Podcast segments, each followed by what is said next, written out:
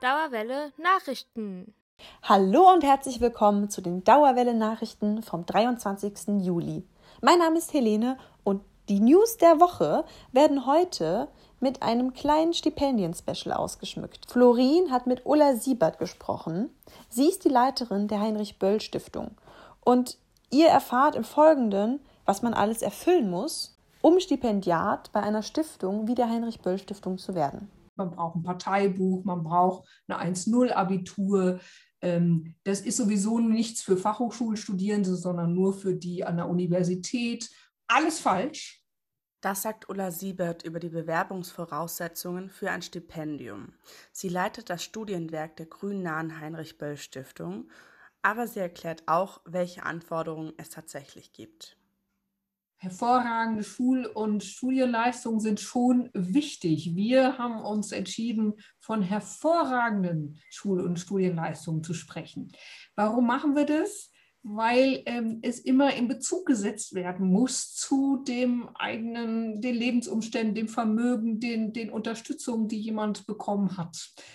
Außerdem sind gesellschaftliches Engagement ganz breit gefächert und natürlich auch außerhalb einer Partei und politisches Interesse Kriterien für die Bewerbung bei einer politischen Stiftung. Die Stipendien der politischen Stiftungen sollen junge Menschen in ihrem Studium und bei der Promotion finanziell und ideell fördern. Was genau bietet eine politische Stiftung dann den Stipendiatinnen? Genau die Kombination aus dem finanziellen und aus dem, wie wir es nennen, ideell, aus dieser ideellen Förderung ist eigentlich das Besondere im, in der Begabtenförderung und äh, in dem Studienwerk äh, der Heinrich-Böll-Stiftung.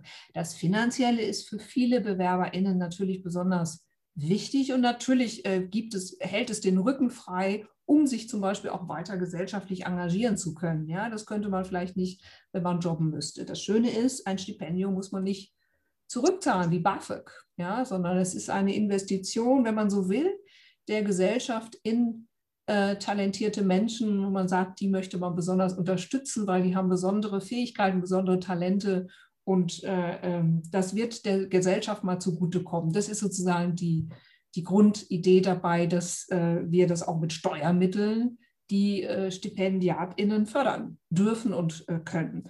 Und das, was uns aber besonders wichtig ist, ist die ideelle Förderung und ähm, das äh, Begleitprogramm, wie wir es nennen. Das setzt sich zusammen aus Angeboten zur politischen Bildung, Ausbau von Schlüsselqualifikation, Vernetzung.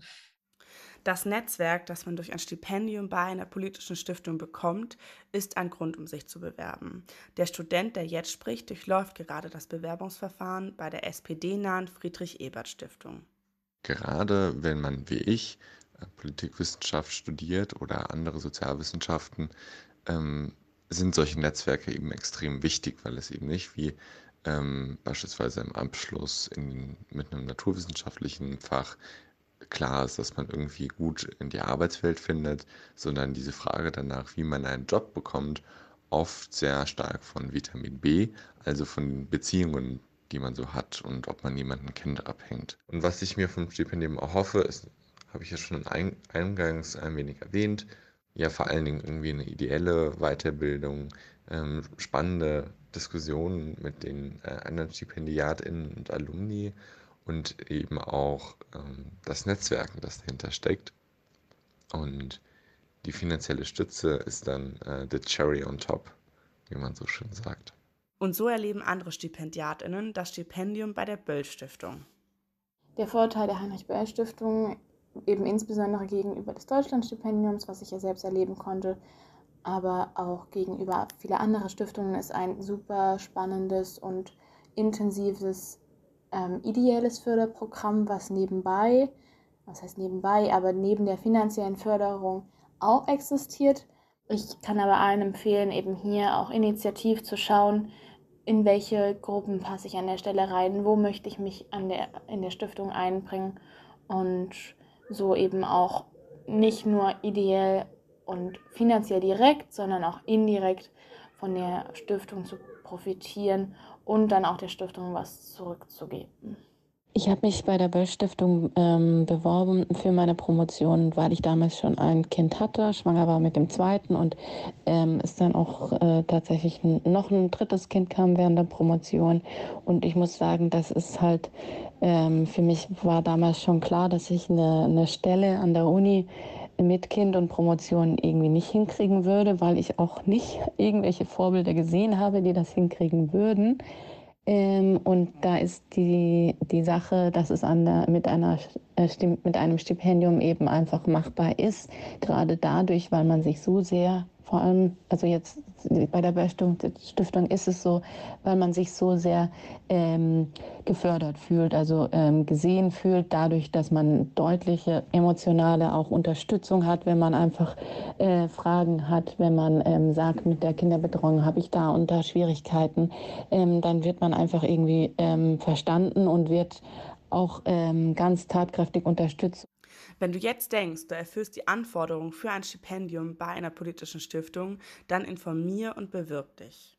Also ähm, ich kann nur alle ermuntern, sich zu bewerben und es zu probieren. Wenn man den Eindruck hat, das passt irgendwie, die, die Kriterien passen zu mir und ich habe da schon eigentlich was zu, zu sagen, ja, zu dem gesellschaftlichen Engagement.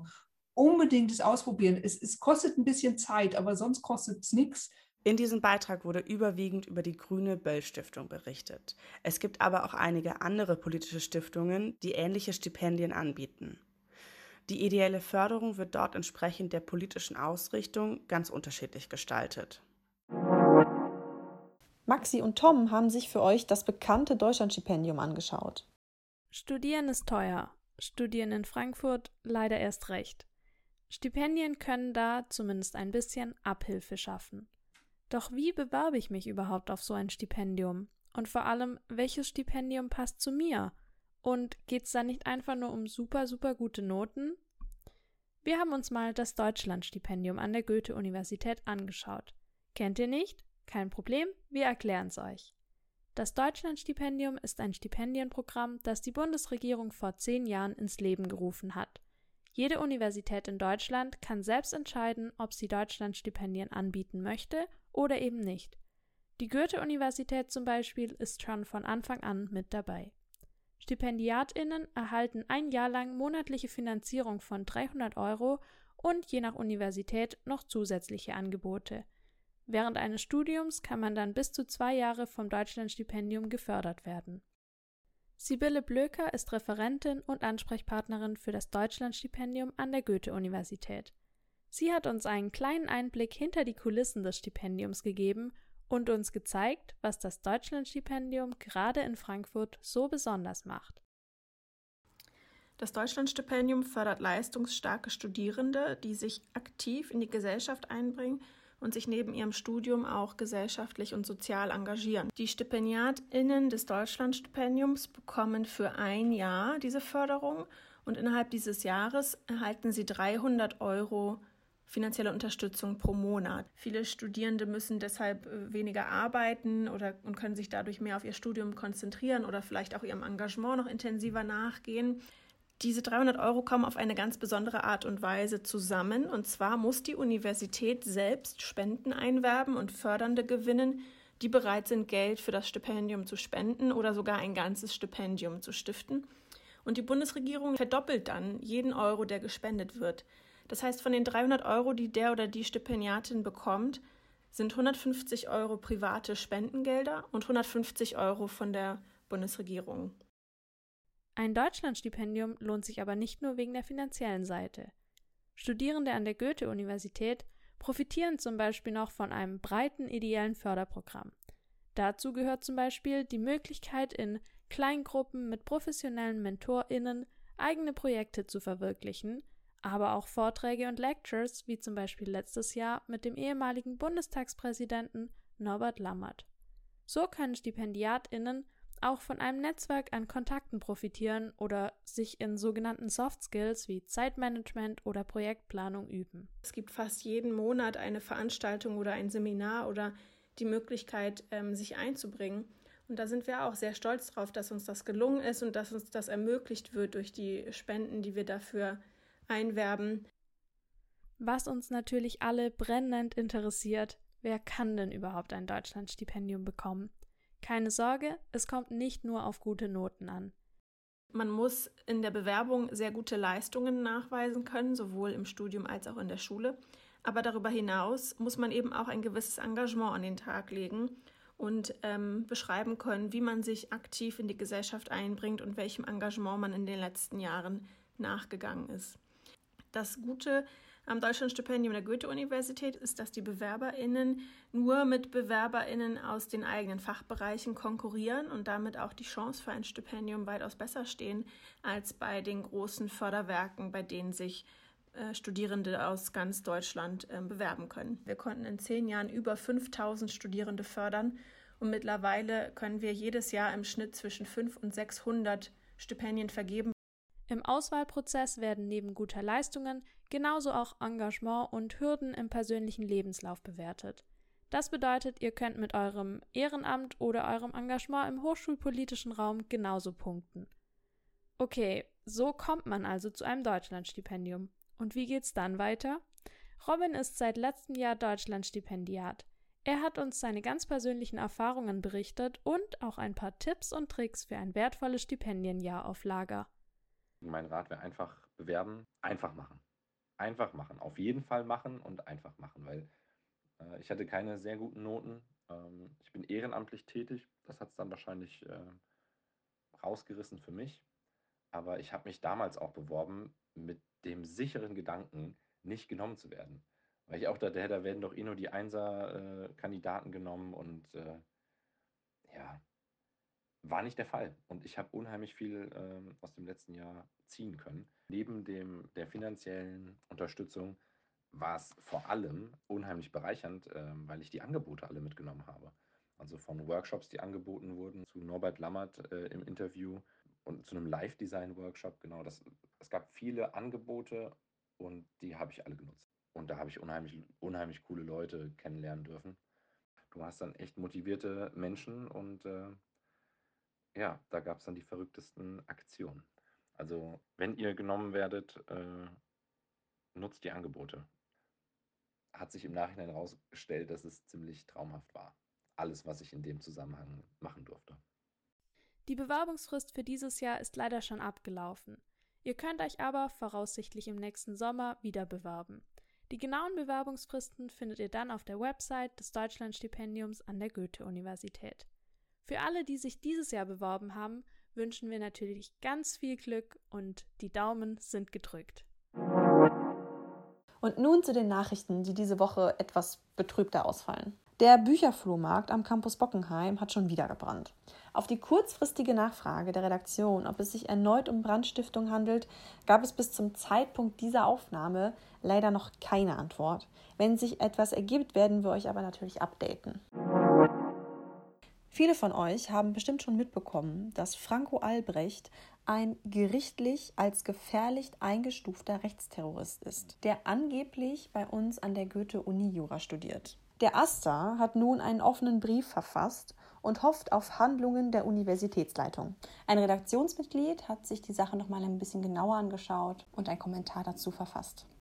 Also ich war ziemlich überrascht, als ich in der FAZ gelesen habe, dass der Fachbereich und das Präsidium der Uni überhaupt gar nicht auf die Forderung des Assers reagieren wollen und vor allen Dingen die Forderung nach einem allgemeinen Sicherheitskonzept gegen rechten Terror an der Universität damit abzutun, dass ja die Unschuldsvermutung gelte und ähm, die Uni ja auch gar keine ähm, exekutiven Befugnisse hätte und das Sache der Polizei wäre, ist sowas von am Punkt vorbei, dass ich mich frage, ob man überhaupt die Forderung des Asters gelesen hat. Und das wäre ja leider nicht das erste Mal, dass auf Forderungen von studentischer Seite mit absurden Antworten reagiert wird. In dem offenen Brief wird auch beschrieben, dass Jurastudierende sich unsicher fühlen, da im Oktober die Präsenzlehre tendenziell wieder geplant ist. Ein Jurastudent hat mir mal seine Meinung zu dem Thema gesagt. Ich als Mensch mit sichtbarem Migrationshintergrund und Jurastudent, fühle mich durch die regelmäßige Anwesenheit von Franco Albrecht in der Bibliothek für Recht und Wirtschaft und insgesamt an der Uni mehr als unwohl und in meiner Sicherheit beeinträchtigt. Ich halte es für fahrlässig und unverantwortbar, einen Menschen, der eine militärische Ausbildung hatte, der Waffen und Sprengstoff besaß und mutmaßlich einen rechtsextremistischen Anschlag plante, bei dem Menschen zu Tode kommen sollten, an der Goethe-Uni studieren zu lassen. Die Goethe-Uni ist ein Ort, an dem viele Menschen, Menschen mit Migrationshintergrund, Menschen ohne lernen und Zeit verbringen sollen und sich keine Sorgen machen sollen, ob sie vielleicht nicht mehr lebend nach Hause kommen können. Und ich denke, seine Anwesenheit führt gerade dazu, dass man sich über sowas vermehrt Gedanken machen muss. Deshalb würde ich mir wünschen, dass er exmatrikuliert wird und insgesamt, dass die Uni mit der Anwesenheit eines mutmaßlichen rechtsextremistischen Terroristen äh, offener umgeht. So, und nun nach diesen schlechte Laune-Nachrichten noch ein paar Veranstaltungstipps für euch. Es gibt einen Soli-Barabend für den Bücherflohmarkt. Am 29.07. ab 20 Uhr. Der Eintritt kostet zwischen 1 und 5 Euro und ist musikalisch begleitet von DJ Le Jeune Flück. Natürlich findet das Ganze im Café Kotz statt. Außerdem startet das Pupille-Kino auf der Sommerwerft. Er heißt Kinshasa Symphony. Der Eintritt ist frei und beginnt ab 21.30 Uhr. Tja, das Semester neigt sich dem Ende. Endlich. Und auch die Dauerwelle Nachrichtenredaktion legt eine Pause ein. In vier Wochen geht es dann mit frischen News und Fashion-Veranstaltungstipps aus der Redaktion weiter. Eine Anmerkung der Moderation noch zum Schluss. Bücher verbrennen ist immer scheiße und Rechtsterrorismus sowieso. Ja. Und wir hören uns dann in vier Wochen wieder.